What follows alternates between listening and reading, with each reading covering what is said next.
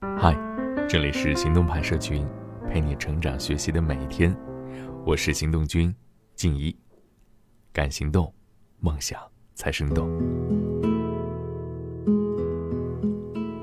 八零后、九零后，如果要说有什么共同点的话，那就是几乎每个人都在说自己存不下钱。是因为挣的太少吗？工作一两年的人说存不下。工作快十年的人也说存不下，身边挣四五千的人说存不下，挣两三万的也存不下，连一年挣近百万的人也和我诉口说存不下钱。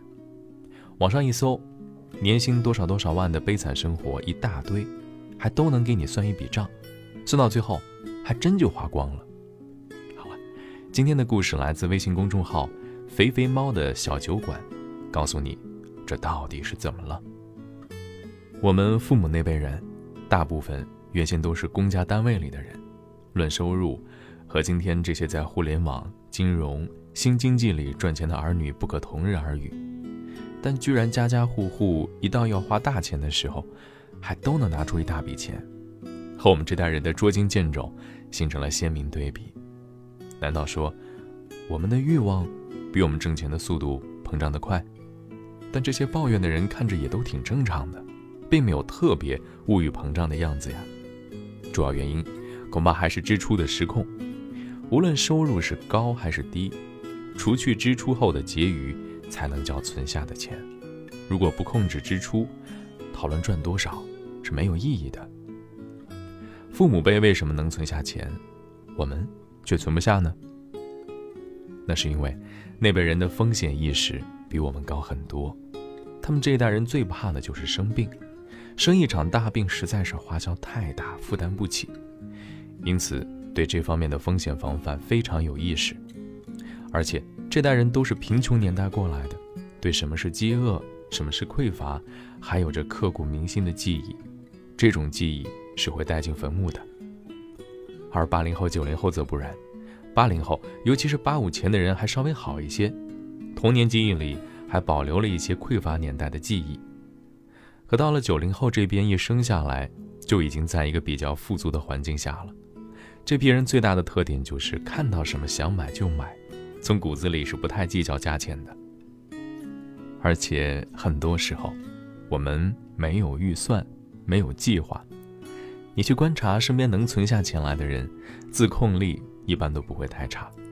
反之，自控力不算好的人，存钱对他们来说基本上是一件比登天还难的事儿。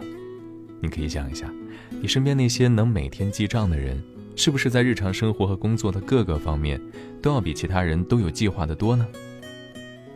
一旦有计划和预算控制，很多开支是能够想办法降下来的，比如提前查询旅行的机票信息，提早预订等等。我们父辈那辈人在这一点上是比我们要优秀的，他们往往出生在多子女的家庭，所以每个人能分配到的资源都是非常有限的。在那个年代，每家的消费都是一场严格的计划经济，包括每家人的兄弟姐妹按照成长发育的时间表，很多东西，比如衣服、玩具，都是要传递使用以节省成本。这使得那一代人比我们更能够在一生中严格遵守财政上的预算。还有就是我们大都不记账，不知道钱去哪儿了。现在挣钱的。出去玩花个几百上千跟玩儿一样，但人的记忆往往会有意无意地忽略这些开支。下个记账软件使用半年，绝对会惊呆你。为自己设定消费预算上限，并且通过每天记账来控制自己的花销，这是防止开支失控的第一步。毕竟，不是每个人都有办法开源，对吗？但是要像父母那一辈一样。对生活的每一柴米油盐都记录，对很多人来说是太消耗时间和注意力的事儿。好在现在大部分流水电子化了，有很多好的记账软件能自己同步，也很方便。这部分我们最后再说。然后啊，就是谈恋爱太烧钱。我还记得刚毕业的时候，物价比今天稍微便宜一些，一个人不谈恋爱。在上海连吃带住一个月开销四千是能活下来的，但是，一旦恋爱，普遍反应至少翻个倍。到了今天，我估计翻倍也已经很艰难了。偶像剧和消费宣传给每个人都植入了太多不切实际的需求，这让我不能不佩服商业社会的洗脑能力。许多约会项目是建立在活在当下的理念之上的，比如去旅行看世界，比如去体验极限，再比如今天不花钱，明天就老了。还有无数的鸡汤告诉你，等你过了二十岁，到了三字头，还有什么资本去看世界、去玩极限、去挣青春呢？结婚了的人，这块无谓的消费就能节省下来一大块。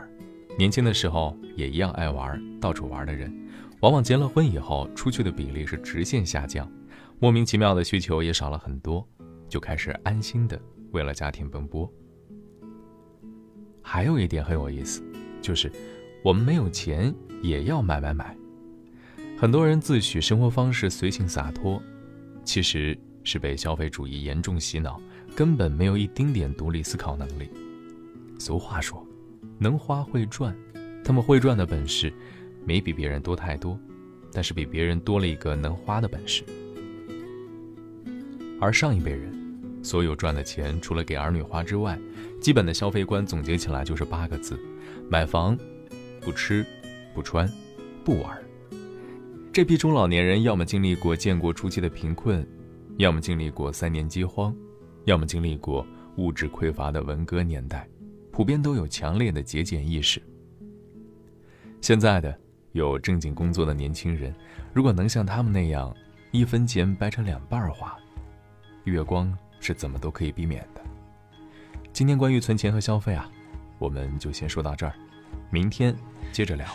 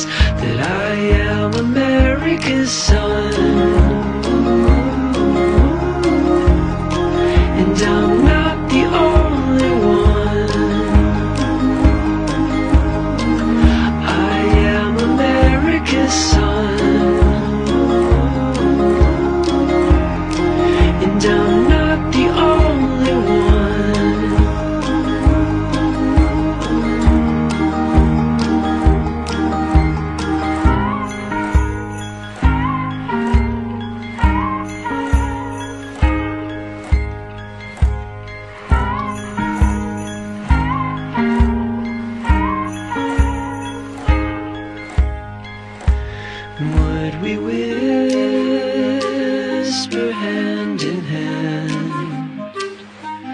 Would I even be your chosen man? So it goes to show, so it goes to show, it goes to show that I am America's son.